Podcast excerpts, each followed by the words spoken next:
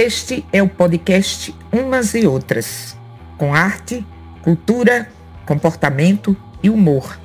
E eu sou Clotilde Tavares, falando sobre o que me der na telha. Há uma história que não está na história e que só se pode resgatar apurando o ouvido e escutando os sussurros das mulheres. Essa frase é da escritora espanhola Rosa Monteiro e está no seu livro Histórias de Mulheres. Para você, que talvez nunca tenha ouvido falar dessa autora, saiba que ela é uma das mais importantes escritoras de língua latina da atualidade. Tem inúmeros romances publicados e livros onde aborda todo tipo de assunto, que fazem link com os artigos que ela publica semanalmente na edição espanhola do jornal o País, do qual é colunista desde 1976. Um dos seus livros mais conhecidos é A Louca da Casa, um texto bem-humorado, maravilhoso, sobre o que é ser escritor e ser leitor com referências a livros que ela leu e que recomenda pelos mais variados motivos. A louca do título é a imaginação. Sem ela, você sabe, é impossível escrever e muito mais difícil ainda o simples ato de viver. Mas eu quero mesmo é falar desse livro História de Mulheres, que foi publicado pela editora Agir em 2008. E depois de uma introdução muito boa, onde Monteiro passeia pela história da literatura e da arte, pontuando as mulheres que se distinguiram nesses campos, revela a sua paixão pela biografia, que é a origem deste livro. Nascido de artigos que ela publicou da sua coluna em El País. São 15 perfis femininos escolhidos pelo critério de predileção da autora incluem Agatha Christie, Alma Mahler, Camille Claudel, Frida Kahlo e outras menos conhecidas, como Laura Reading e Isabella Eberhardt. Algumas dessas histórias são verdadeiramente espantosas, principalmente aquelas que tratam de mulheres escritoras. Motivadas por elas, eu fui em busca de outras histórias em outros livros. E descobri que muitas dessas mulheres foram silenciadas pela história ou se travestiram com uma roupagem masculina para poderem ser ouvidas. E nós entendemos como inúmeras mulheres talentosas e cheias de espírito tiveram sua voz calada por uma sociedade preconceituosa, sexista, onde imperava aquela ideia expressa pelo filósofo Kant, que eu vou aqui abrir aspas e repetir o que ele disse. Estudos laboriosos e reflexão penosa, mesmo que uma mulher aí contribua com algo elevado, anulam as vantagens próprias do seu sexo. E, ainda que possam ser objeto de uma fria admiração pela raridade do acontecido, ainda assim, ao mesmo tempo enfraquecem aquilo que nela há de atraente e com o qual exerce seu grande poder sobre o homem. Numa mulher com a cabeça cheia de grego, ou que entra em disputas radicais sobre mecânica, só falta mesmo uma barba, pois esta talvez exprimisse mais claramente os ares de profundidade a qual aspiram. Fecha aspas. Emmanuel Kant. Minha gente.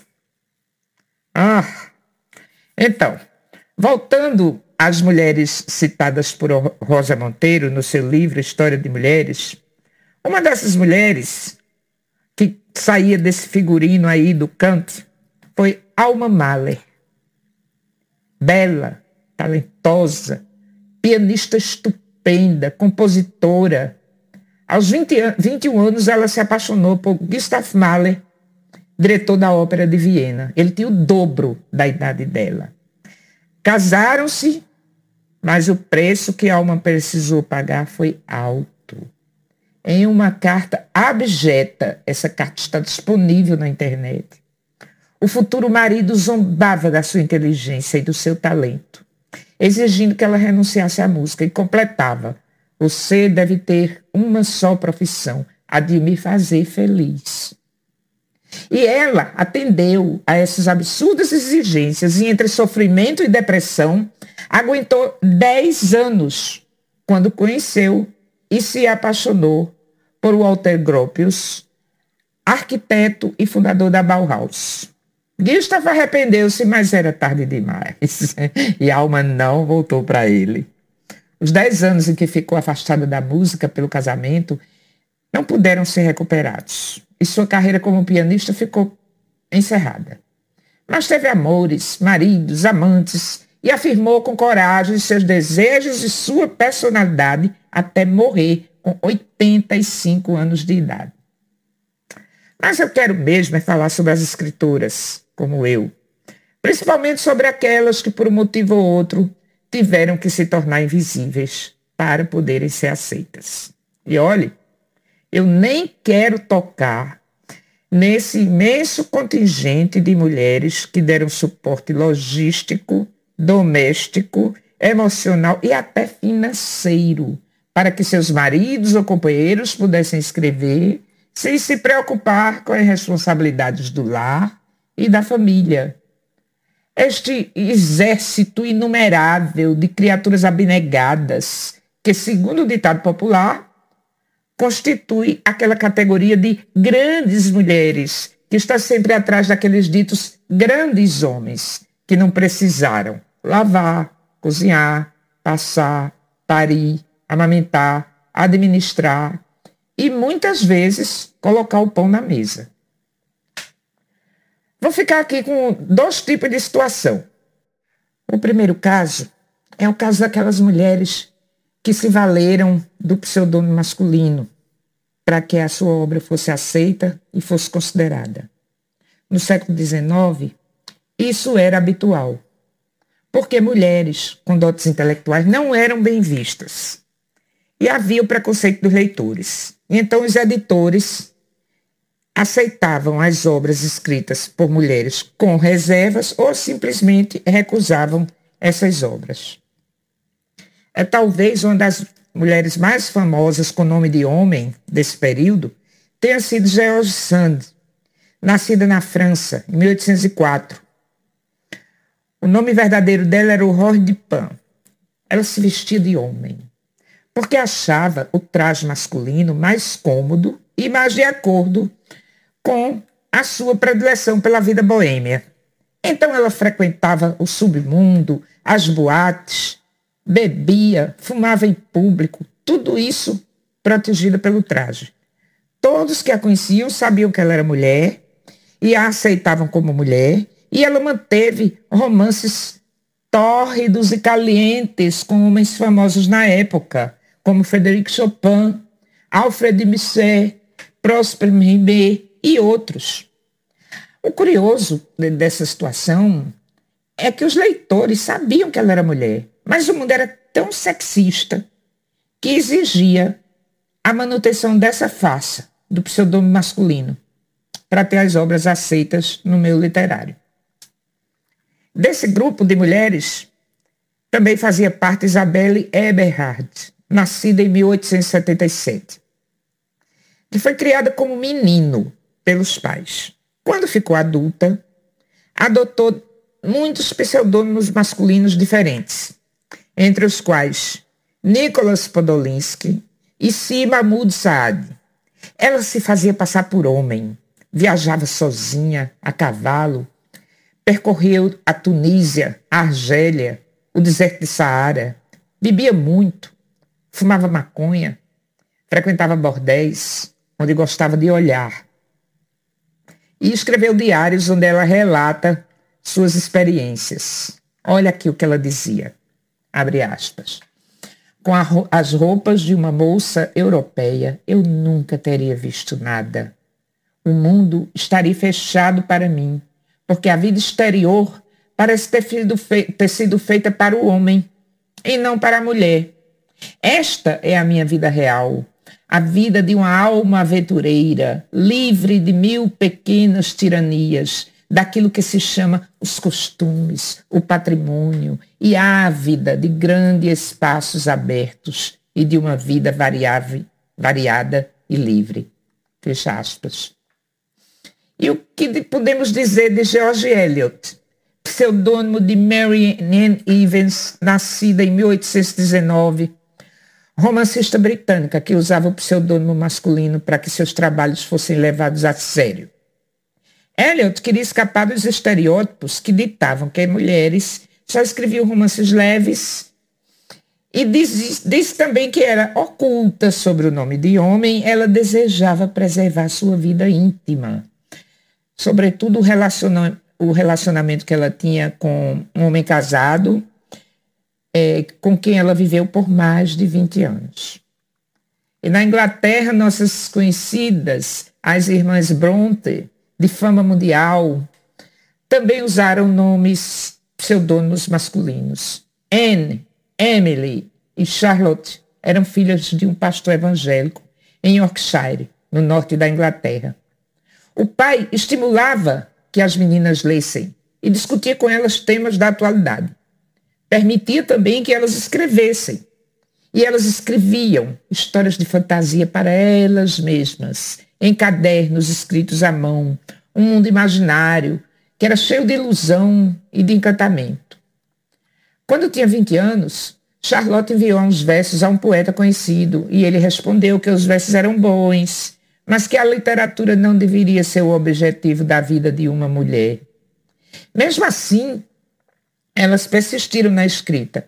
E em 1847, Charlotte escreveu Jane Eyre, Emily escreveu O Morro dos Ventos Vivantes e Anne escreveu Agni Grey.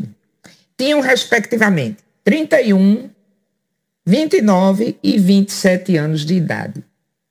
Mas não assinaram as próprias obras. Usaram os pseudônimos masculinos de Currer, Ellis e Acton Bell. Nem o editor sabia que elas eram mulheres. Os livros fizeram muito sucesso, só então elas disseram ao pai que elas eram as autoras das obras.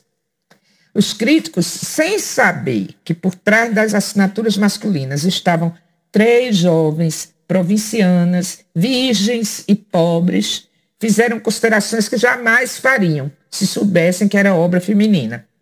A propósito de Jane Eyre, escreveu um deles que a obra era cheia de rudeza masculina, grosseria e liberdade de expressão. E o Morro dos Ventos Vivantes foi considerado selvagem, brutal e odioso. As moças não puderam desfrutar do sucesso e ampliar sua produção. Tuberculosas, Emily e Anne faleceram quatro anos depois da publicação de seus únicos livros. Charlotte ainda casou-se, publicou mais dois livros e morreu poucos anos depois, aos 39 anos. No Brasil, há um caso sui generis. Em 1938, foi publicado o, o primeiro folheto de cordel escrito por uma mulher. Filha do conhecido poeta e editor Francisco das Chagas Batista. Maria das Neves Batista Pimentel, casada com Altino de Alencar Pimentel. Era poeta e boa. Publicou o folheto Violino do Diabo ou O Valor da Honestidade, mas assinou com pseudônimo masculino baseado no nome do marido, Altino, Altino de Alencar Pimentel, Altino Alagoano. Ela mesma explica o motivo em depoimento que foi colhido por uma pesquisadora, Maristela Barbosa de Mendonça, para sua dissertação de mestrado. Então, então ela dizia, Maria das Neves Batista Pimentel, todos os folhetos que foram vendidos na livraria do meu pai, ou que foram impressos, tinham nome de homem. Eram homens que faziam. Não existia naquele tempo folheto feito por mulher. E eu, para que não fosse a única, né? Então eu disse, eu não vou botar meu nome. Aí meu marido disse, coloque Altino Alagoano. Agora, eu quero falar daquele caso onde as mulheres escreveram e os maridos assinaram. Recentemente, eu acho que foi no ano passado, dois filmes em cartaz é, retrataram essa situação. Porque uma coisa é a mulher que se esconde atrás de identidade masculina fictícia, mas fabricada por ela, por decisão dela, mesmo que seja imposição do mercado editorial. Nos casos que eu vou comentar agora, a mulher escreve, mas quem assina é o marido ou o companheiro. E além de assinar, também recebe os direitos autorais, os lucros e a fama das obras. O primeiro desses filmes é A Esposa, do diretor Bian Rand, com interpretação muito emocionante de Glenn Close no papel da mulher por trás do escritor, premiado com o Nobel de Literatura. O filme é recente e eu não vou fazer aqui spoiler. A história é ficcional, mas poderia muito bem ser verdadeira, como é verdadeira a vida da escritora francesa Colette, retratada também em filme que esteve há pouco em cartaz, dirigido por Wash Westmoreland. A história de Colette é exemplar. Uma moça simples, do interior, casada com Willy, um homem mais velho, mundano. Eles viveram em Paris na década de 1890. Frequentavam as rodas, as rodas literárias a boemia da cidade, mas Willy vivia afogado em dívidas. Aí sugeriu à esposa que escrevesse algo para publicação. Ela então criou um personagem, Claudine, uma menina do interior, que na primeira pessoa falava sobre seus sonhos, suas interrogações, suas perplexidades. O livro foi um sucesso, um best-seller, mas foi o Willy quem o assinou e, por esse motivo, acabou por se tornar uma celebridade. Colette escreveu ainda algumas continuações da vida da fictícia Claudine, mas começou a ficar constrangida e incomodada com a falta de reconhecimento pelo trabalho. O marido negava a ela o direito à autoria e somente depois de muitas brigas é que ela conseguiu ganhar na justiça os direitos da propriedade intelectual da obra, depois de ser explorada durante anos. No livro da Rosa Monteiro, que eu falei no início, História de Mulheres, há um caso muito mais absurdo do que o de Colette. Eu me refiro à escritora Maria de la O Garcia, nascida na Espanha, em 1874. Também conhecida como Maria Martínez Sierra, como passou a se chamar depois do casamento com Gregório Martínez Sierra. Ainda muito jovem, Maria publicou seu primeiro livro. Não teve nenhum estímulo e gerou muitas reações desagradáveis na família e no pequeno círculo de amigos. Sendo assim, pela própria vontade, ela passou a atribuir a autoria das obras ao marido, que não tinha qualquer talento literário. E recebia esse favor da mulher como se aquilo fosse uma obrigação a ele de vida pelo vínculo do casamento. Maria era professora. Ensinava o dia inteiro. Gregório não trabalhava. E ela, depois de chegar da escola, cuidava das tarefas domésticas e atravessava a noite escrevendo incansavelmente. Porque o marido tratava ela como se fosse uma máquina de fabricar textos. Romances, obras teatrais, artigos eram por ela produzidos em quantidade, pois o que faltava a Gregório em talento literário sobrava em tino comercial. Ele então montou uma companhia de teatro, revistas culturais e depois a famosa editora espanhola Renascimento, mas era Maria quem escrevia uma peça atrás da outra, artigos opinativos, crônicas, além de fazer todo o trabalho da editora. Recebia os textos, editava, corrigia as provas tipográficas e cuidava da contabilidade. Em 1906, o marido tornou-se amante de quem? Da primeira atriz da companhia, que, ironicamente, dependia dos textos teatrais de Maria para obter sucesso. E essa situação perdurou por mais de 15 anos, até 1922, quando ela separou-se dele e foi para a França, mas continuou produzindo textos para o marido. Apesar do nome de Gregório continuar na autoria das obras, as pesquisas recentes mostram que ele pouco ou nada contribuiu para aqueles escritos. Isso hoje nos soa tão ridículo. Nos perguntamos como essa mulher se deixou anular dessa forma. Como ela pode ter deixado isso acontecer? Ao contrário de Alma Mahler, que embora tenha perdido sua carreira musical, retomou sua autonomia, viveu novos amores, Maria, coitada, passou a vida sendo escrava do marido.